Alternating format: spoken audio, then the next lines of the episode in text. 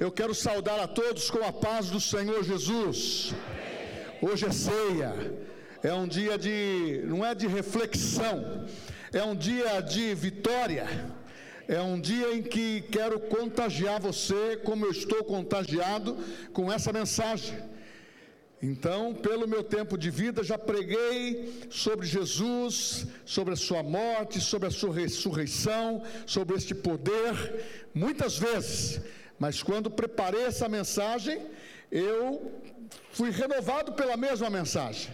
E eu quero também que você seja contagiado pelo poder do Espírito Santo e a graça de Deus esteja na sua vida. Eu vou ler o primeiro versículo em pé, depois nós vamos sentar. Você vai abrir comigo em 1 Coríntios, capítulo 1, versículo 18. E depois mais um versículo pertinho do outro. 1 Coríntios 2, 14. Então, 1 Coríntios 1, 18 diz: Pois a mensagem da cruz é loucura para os que estão sendo destruídos, porém para nós que estamos sendo salvos é o poder de Deus. Pois a mensagem da cruz é loucura para os que estão sendo destruídos. Porém, para nós que estamos sendo salvos, é poder de Deus. Depois, 1 Coríntios 2,14. As pessoas que não têm o Espírito, não aceitam as verdades que vêm do Espírito de Deus pois lhes parecem absurdas, loucuras, e não são capazes de compreendê-las, porquanto elas são discernidas espiritualmente. Os irmãos podem se assentar. Glória a Deus. O tema dessa noite é a maior influência que mudou a nossa história. Então é fácil pensar, todos nós temos esse entendimento antes de Cristo e depois de Cristo. E nós estamos vivendo um mundo tenebroso, aonde as verdades cristãs deveriam estar muito mais claras, definitivas, por convicção de fé dentro do nosso coração. Mas o mundo que está lá fora, ele tem o poder de influência. Você tem pessoas dizendo sempre, eu não sei se você já ouviu essa frase, eu tenho ouvido. O mundo enlouqueceu, está uma loucura viver. Os valores estão sempre mudando. As pessoas mudam como camaleão é, as cores pelo ambiente que ela convive. E muitas vezes essa loucura, ela também está chegando na vida de muitos crentes, por falta de conhecimento da verdade. O cristianismo que nós estamos vivendo, a igreja que nós fomos abençoados por Cristo com a salvação, para estarmos nela, que é o corpo de Cristo, ela precisa ter um entendimento muito mais claro no nosso entendimento, na nossa mente, no nosso coração. E volto a afirmar: é por fé, porque na realidade o mundo realmente enlouqueceu, mas não foi agora. Mas o remédio nós temos.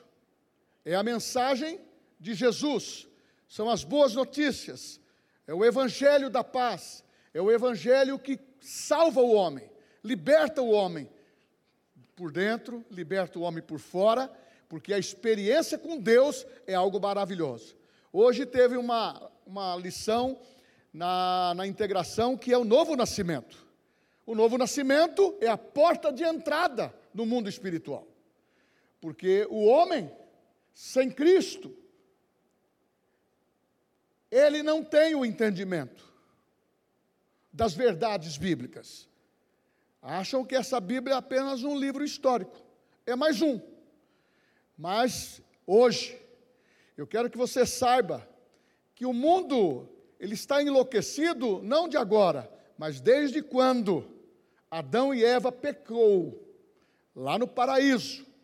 E eles saíram do paraíso, o pecado passou a tomar conta da vida deles. Olha como o mundo estava confuso naquela época. Lembro-me agora duas situações. Primeira, Caim matou Abel.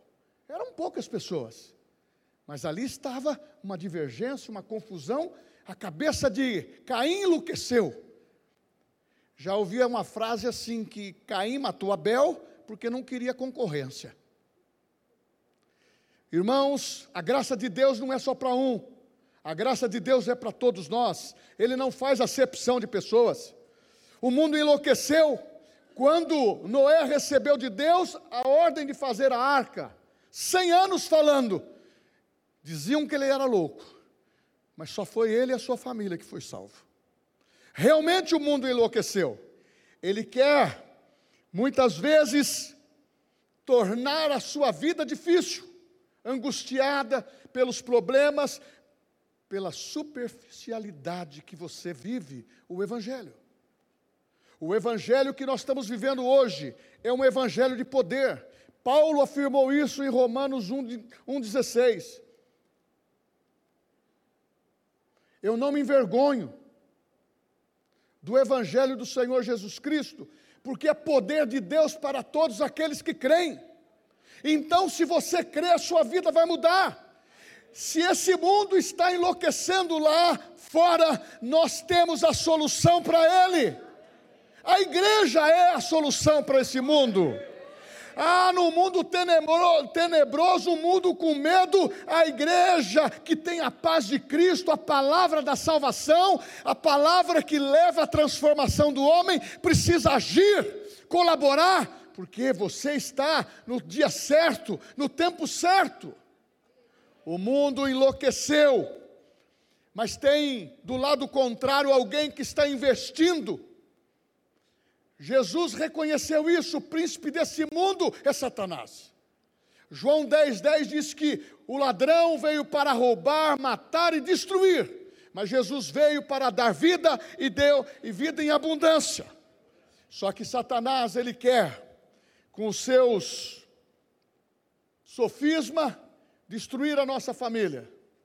Você sabe que a família é o alvo de Satanás para ser destruída? Ele através dessa.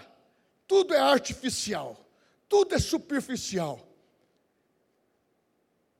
Tudo que é do mundo é intensivo. Se a pessoa vai no campo de futebol, ele está lá pelo time dele, ele faz tudo, grita, faz tudo, dança e, e tudo mais. Alguns são estimulados pela bebida e outras cositas mais. E muitos que são crentes, louva, faz, e na igreja, ah, eu não tenho essa, essa versatilidade. Irmãos, nós estamos vivendo dias em que precisamos estar mais empolgados. Nós temos que viver dias que nós temos que estar mais empolgados. Nós temos que estar muito mais revestido de poder, de autoridade, porque esse mundo, o Satanás está investindo. O adversário está investindo e quer que nós nos acostumemos com esse mundo superficial, com esse mundo digital, com esse mundo frágil. E tudo está bom.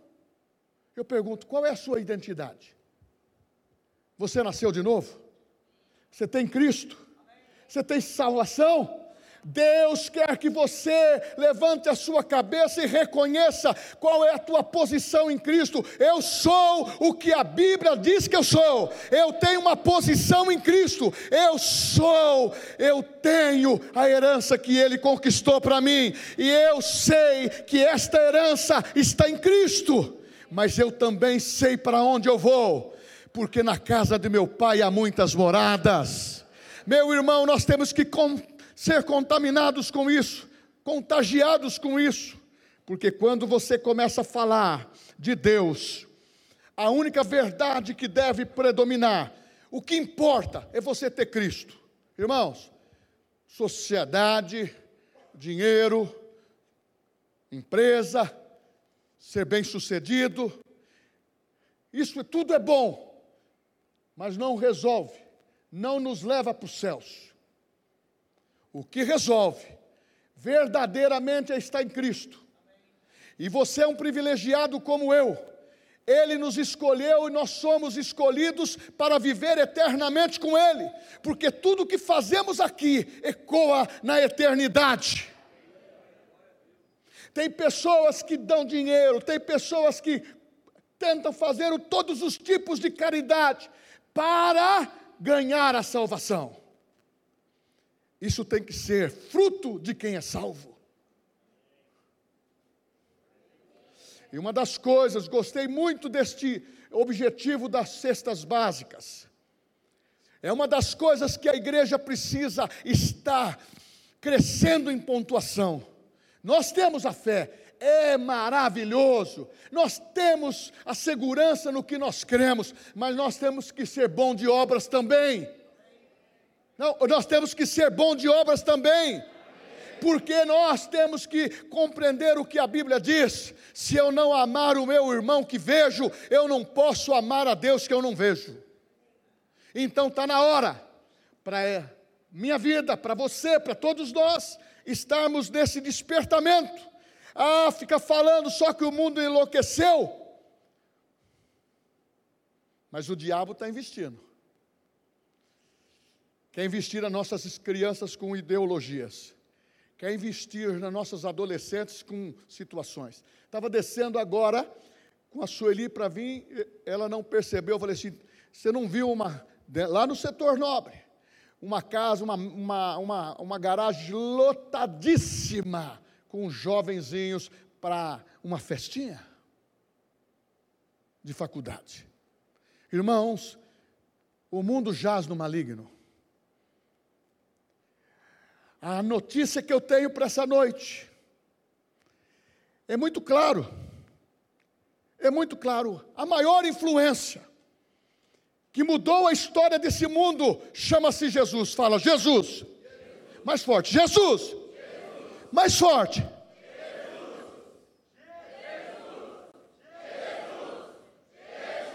Este nome tem poder, ele precisa brilhar nesse mundo. Tem três religiões grandes nesse mundo, que é o judeu, o cristão e o muçulmano, e as outras religiões. Mas nenhuma delas tem um Jesus que morreu na cruz, que ressuscitou, está à destra do Pai, enviou o Espírito Santo e tem uma igreja que tem poder e autoridade, porque Ele concedeu. Aleluia. Parece loucura. A gente lê, porque a mensagem da cruz é loucura. O mundo quando eu li aqui, está sendo destruído. Por quê? Está escrito em 2 Coríntios capítulo 4. O Deus desse século cegou os olhos, cegou o entendimento para que eles não compreendam, para que eles não vejam salvação, e são para aqueles que se perdem, porque o diabo veio para matar, roubar e destruir, mas nós não, nós temos o poder de Cristo para levar salvação, e Cristo é a esperança da glória em nós. Ah, você quer que a igreja seja uma igreja de santidade, de qualidade, de muita gente convertida? Talvez inchar é fácil, talvez aumentar é fácil, mas o que nós precisamos é ter a essência, é ter uma experiência com Deus e começar a amá-lo de todo o nosso coração eu vou para a mensagem. Mas não é a mensagem, é o começo. Nós estamos falando de morte e ressurreição de Jesus. Há um relato aqui na Bíblia, em Lucas capítulo 24, mas em 23 ele fala, 24 ele fala em Lucas, ele fala do quê?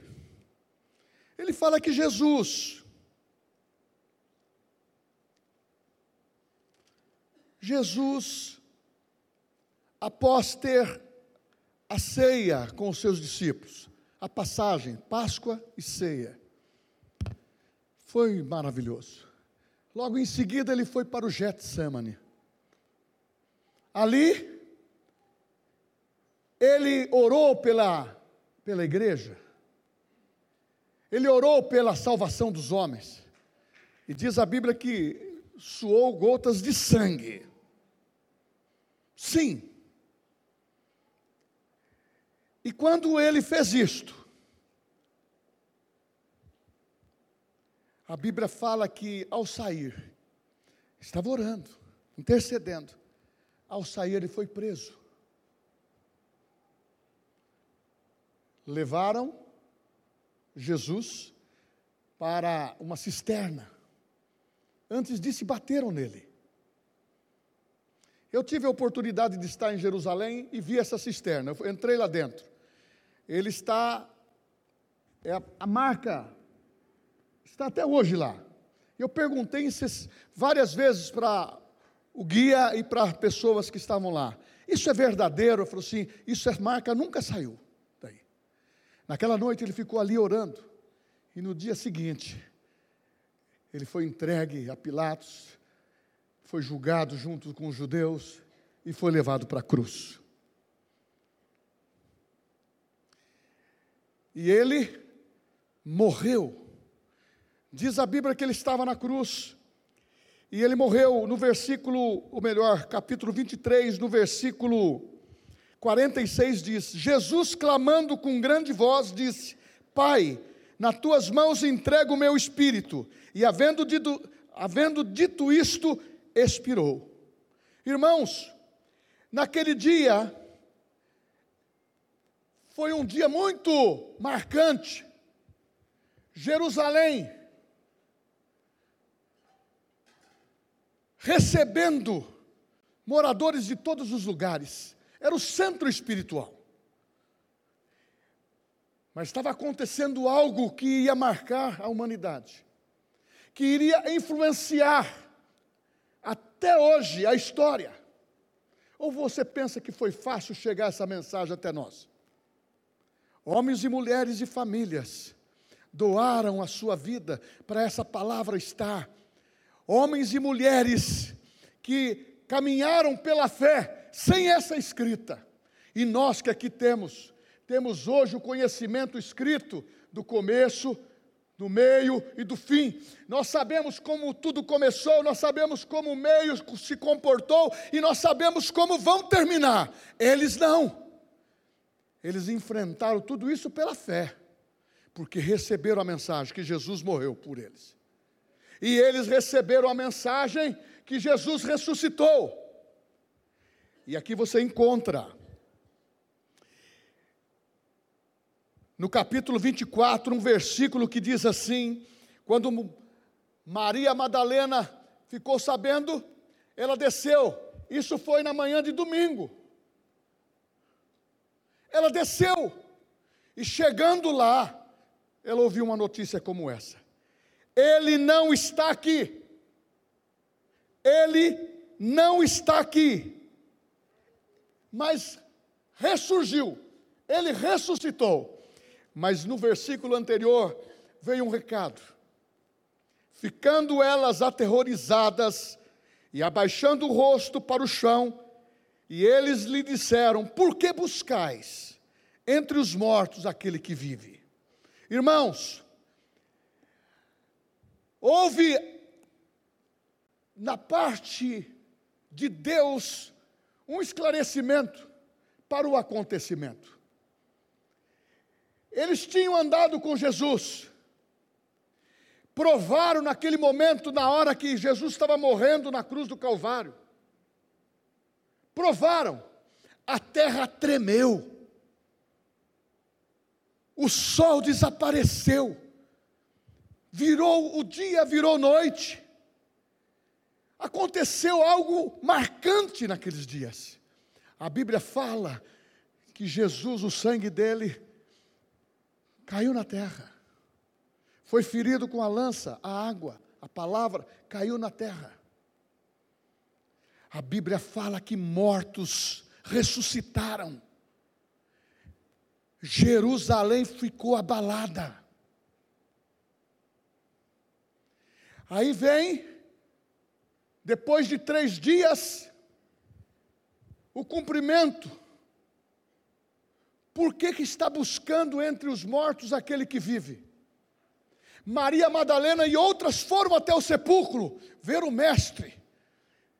Na narrativa de Lucas, dois anjos disseram: Por que procura dentre os mortos aquele que vive? Ele não está mais aqui. Este é o segredo do Evangelho, é o berço da igreja. Oh, aleluia! Porque o túmulo está verdadeiramente vazio. E Jesus ressuscitou. É uma fase. Morreu, ressuscitou, e aí começa a notícia aparecer por todos os lados. Ele ressuscitou, é mentira. Quem tentaram abafar as notícias. Como até hoje. Se você for assistir o Discovery, você vê que arrumaram o casamento para Jesus. Eles, eles criam, um, um, dentro dos evangelhos apócrifos, eles criam uma série de, de histórias, mas esses livros não foram considerados inspirados pelo Espírito Santo. A Bíblia diz que Jesus se fez pecado por nós, justiça de Deus, aonde nos incluiu para justificar a nossa vida perdoar a nossa vida, porque na cruz que houve perdão de pecados, houve cura para as nossas enfermidades. E Maria Madalena, quando viu essa resposta, ela ficou abalada. E depois, as notícias. Jesus apareceu aqui, aqui, apareceu para 500 irmãos. mas ele apareceu também para dois discípulos que estavam no caminho de Emaús.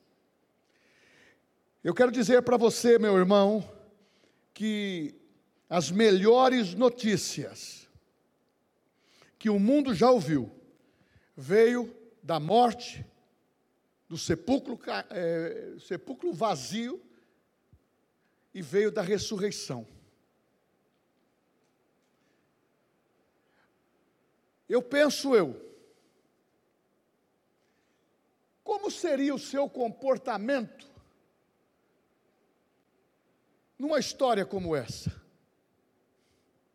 Porque a gente entende pela a compreensão bíblica que os discípulos ficaram com medo.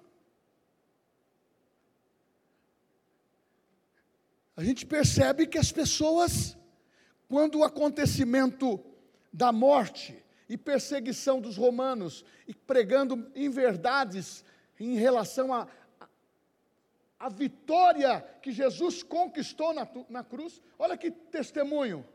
Quando Jesus disse: Tudo está consumado, ele entregou seu espírito. O romano que estava pertinho dele na cruz diz: Verdadeiramente é filho de Deus, verdadeiramente este homem é justo. Meu irmão, o mundo compreende isso, mas precisa da nossa boca para pregar a palavra em tempo e fora de tempo, mas com a sabedoria para que as pessoas saibam que eles são escolhidos por Deus para receber a salvação. E quando as coisas começaram a fluir, eles passaram a entender, naquele tempo, e temos que entender no nosso tempo que nós não pregamos um Cristo que esteve morto.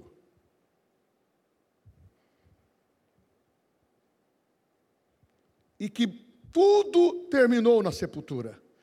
Nós pregamos um Cristo que morreu, mas que ressuscitou, que vive. Esse é o segredo. Esse é o segredo não da religião que seguimos, porque a palavra religião quer dizer religar o homem com Deus. Este é o segredo da nossa experiência com Cristo, que transforma a nossa vida pelo poder da palavra. É a palavra que nos transforma. E Jesus venceu a morte. Em 1 Coríntios 15, 55 diz: Onde está, ó morte, a tua vitória, o teu aguilhão? Jesus ficou três dias no túmulo e o Espírito Santo veio e soprou vida nele e ele ressuscitou. Irmãos, isso é fantástico. E quando ele apareceu, as pessoas não acreditavam. Ele teve que mostrar as mãos e os pés, ele teve que comer peixe, para mostrar o seguinte: que ele disse: Espírito não come, mas eu sou carne e sangue. Só para você ter um entendimento, foi o primeiro homem que entrou nos céus. É o Rei da Glória.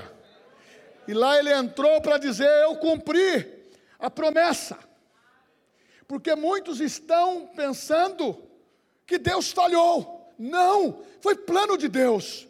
Deus amou o mundo de tal maneira que deu seu Filho unigênito, para todo aquele que nele crê não pereça, mas tenha a vida eterna. A ressurreição e a morte de Cristo demonstra o poder supremo de Deus. Irmãos, é uma coisa que profunda, impactante.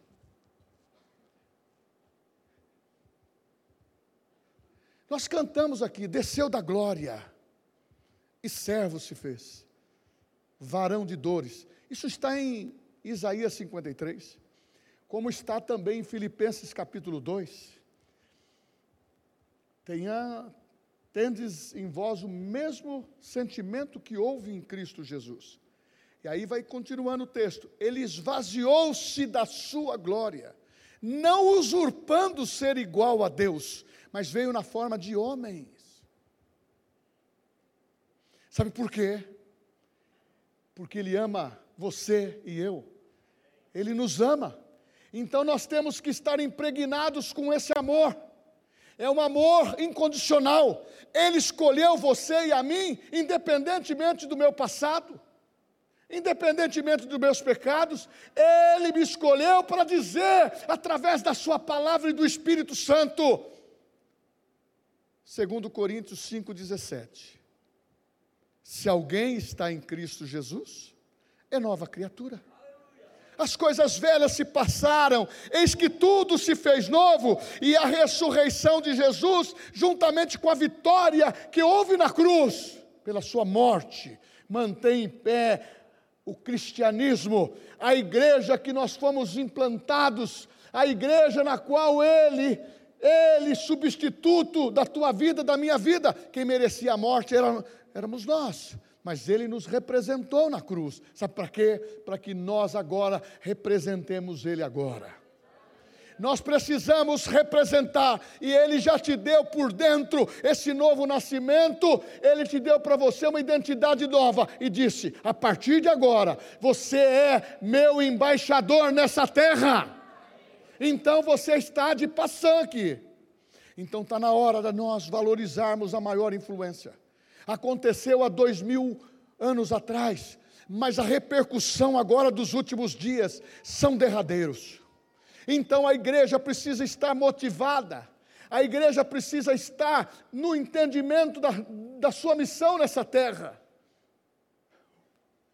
Meu irmão, Jesus veio, teve uma vida normal,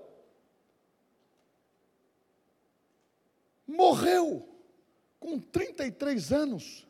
Sabe por quê? Para que a, a salvação chegasse até nós. Hoje, a gente vê que Paulo diz, é muito claro, em, em 1 Coríntios capítulo 15, você vai encontrar um texto que ele fala da ressurreição. São muitos versículos ali, cinquenta e tantos versículos. Ele diz: se a ressurreição de Cristo não tivesse valor, a nossa fé seria em vão. A nossa esperança seria vazia. Os nossos pecados não seriam perdoados. O nosso testemunho seria falso. Seríamos os mais infelizes dos homens. Sem a, a morte e a ressurreição de Jesus, a morte teria a última palavra. Não, mas ele morreu e disse: Ó oh, morte, onde está a tua vitória? Onde está o seu aguilhão? O aguilhão da morte é o pecado, e Jesus nos libertou do pecado e nos liberou da morte eterna. Então nós temos que valorizar, porque vivermos aqui 100 anos nessa terra não é nada para Deus. Se um dia para Ele é como mil anos, 100 anos não significa nada. Está escrito na Bíblia. No começo, como os homens tinham idade de árvores, 600, 900, e olhando para ti, 600, 900, glória a Deus. Poucos entenderam isso, mas papai entende. Mas a Bíblia diz em capítulo 6 de Gênesis, logo no primeiro dois versículos: O meu espírito não habitará no homem por mais de 120 anos, porque ele é carnal. Então, meu irmão, se vivemos até 120 anos, eu sei que você pode se projetar, eu sei que você pode enriquecer, eu sei que você gosta de vir na igreja, eu sei que você ama a palavra, eu sei que você é dizimista fiel, eu sei que você é ofertante, eu sei que você tem é, um coração bondoso e precisa de motivação, mas eu quero que o Espírito Santo, que revelou para Paulo, dizendo: quem é espiritual discerne as coisas do Espírito, não estou falando de absurdo, o mundo acha que é absurdo, o mundo acha que é loucura, porque quando nós falamos de Cristo, eu sou do tempo que quando carregava a Bíblia, falava lá os Bíblia, olha o desodorante debaixo do braço. Meus filhos tinham um rótulo desse, chegou, chegou os crentes. Mas sabe o que acontece? Nós tínhamos que entender o seguinte, e eu sempre fui uma, tive uma vida tranquila, enfrentando todos os detalhes da vida. Mas uma coisa que eu ensinei, e ensino para a igreja: não podemos ter uma vida superficial, não podemos ter uma vida artificial, não podemos viver só desse, dessa situação, desse pequeno conhecimento. Porque há uma insistência em relação à escola, porque há um tempo mais dedicado para se ensinar de segunda, quarta e sexta temas que serão imprescindíveis na sua vida porque eu sei, eu tenho que pôr força para ler a Bíblia, eu tenho que pôr força para orar, e você não é diferente de mim. E muitas vezes você vem e vem no culto, eu sei que o culto é maravilhoso, mas o que Deus tem para você é muito mais do que isto. Você é uma igreja viva, e nesses dias, aconteça o que acontecer, Ele está contando com você, Ele está contando porque algo vai acontecer. E houve a aparição. Eu fico pensando quando ele apareceu para Pedro. Meu Deus, é o Mestre. Mas antes disso, diz a Bíblia, capítulo 23, 24, você vai vendo. E dois homens, antes da ressurreição, dois homens no caminho de Emaús, Simplesmente de Jerusalém a Emaús, uma aldeia, era 11 quilômetros. E eles foram andando, fazendo uma conferência entre eles. Triste, alma batida, sem uma expressão de vida, porque a sua esperança estava morta. Eles não compreenderam a essência do que Jesus ensinou. No terceiro dia, eu vou ressuscitar. E você tem essa história. Só vou ler o texto principal para você saber que está aqui. Está em 24, versículo 46. E disse-lhes: Assim está escrito, que o Cristo padecesse e ao terceiro dia ressurgisse dentre os mortos. E eles falavam o que estava acontecendo em Jerusalém. Jerusalém era a capital, a sintonia. Mas Deus é de boas notícias. Mandou o anjo para falar: está vivo. Ele ressurgiu, não está mais aqui. E ele começou a comunicar com os principais, mas também com aqueles que estavam enfraquecidos. E eles dois andando na estrada de Moaús. Surge na caminhada, repentinamente, um terceiro homem, que passou a integrar a caminhada. Deu ao entendimento que ele não iria ficar na aldeia de Emaús, que ele ia continuar. E começaram a conversar. Mas interessante, você não está sabendo o que aconteceu em Jerusalém? O que foi? E Jesus perguntava para ele: o que está acontecendo? Foi estimulando a conversa e eles reclamando, dizendo que estava sem esperança, que o, o, o Cristo morreu, mas cadê ele? Começou a ter dúvida no coração deles. E o Cristo começou a falar sobre isso, expor as Escrituras. Meus queridos irmãos, quando as Escrituras é colocada, é o que disse Jesus em 8, João 8,32: Conhecereis a verdade, e a verdade vos libertará. Ah, começou a encher o coração daqueles homens, aí chegou na aldeia. Mas, diz a, a narrativa, o sol, o sol já estava indo, a noite se pondo, e eles convidaram: venha dormir conosco aqui, fica conosco nessa noite. E entraram. E Jesus foi. É como uma coisa normal, irmãos, de uma pessoa tra... entrou na casa de, um, de uma pessoa simples. Mas a Bíblia diz que eles conversaram. E Jesus não os condenou, mas começou a expor a sua palavra. Ah, aquilo começou a arder o coração, incendiou o coração deles. E eles começaram a ter um. Começou, coisas começaram a surgir, mas ainda estava um pouco obscuro. Mas quando sentaram à mesa para comer, pegou o pão, ele partiu, tendo dado graças foi a mesma maneira que ele fez na ceia. Ele pegou o pão e partiu. E naquele momento os olhos daqueles homens se abriram. E eles passaram a entender que era o Cristo que estava lá.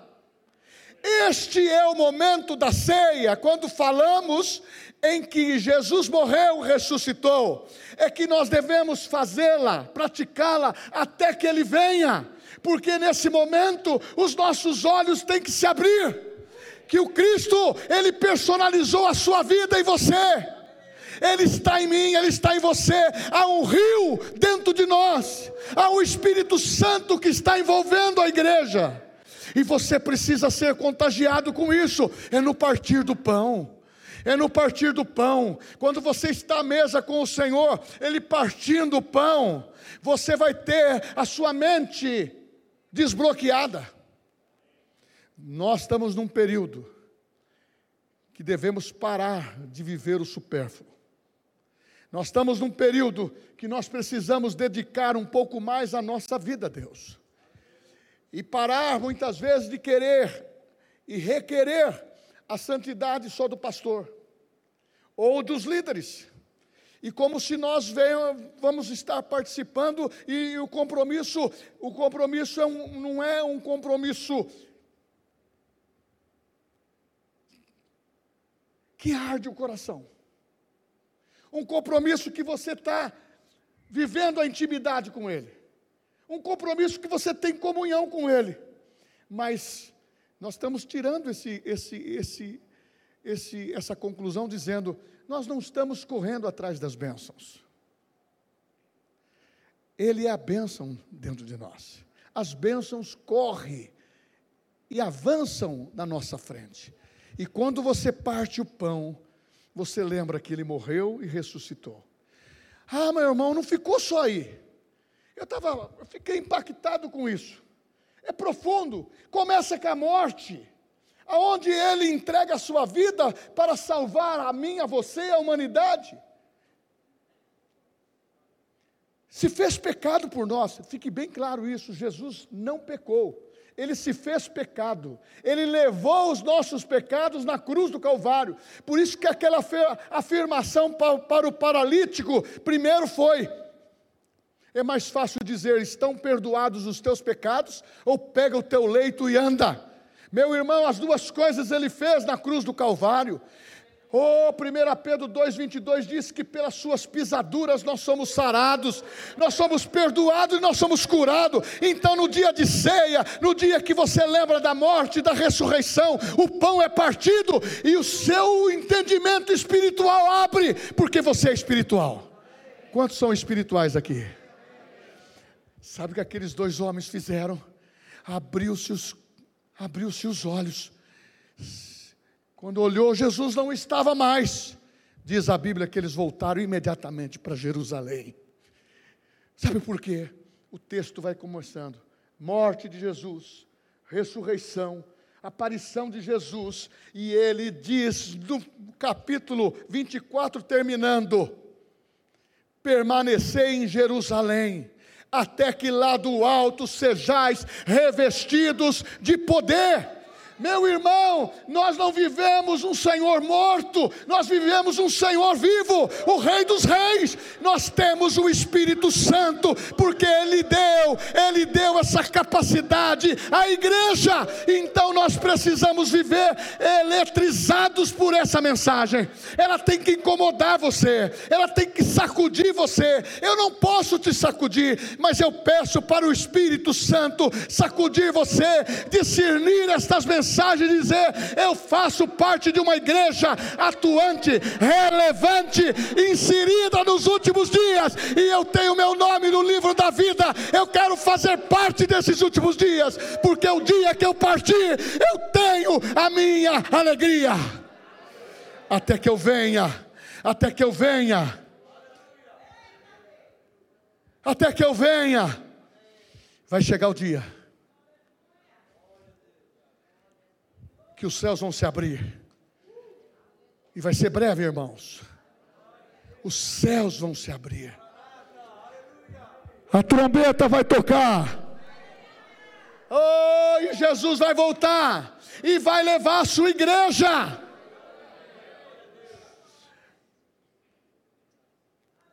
Extra, extra.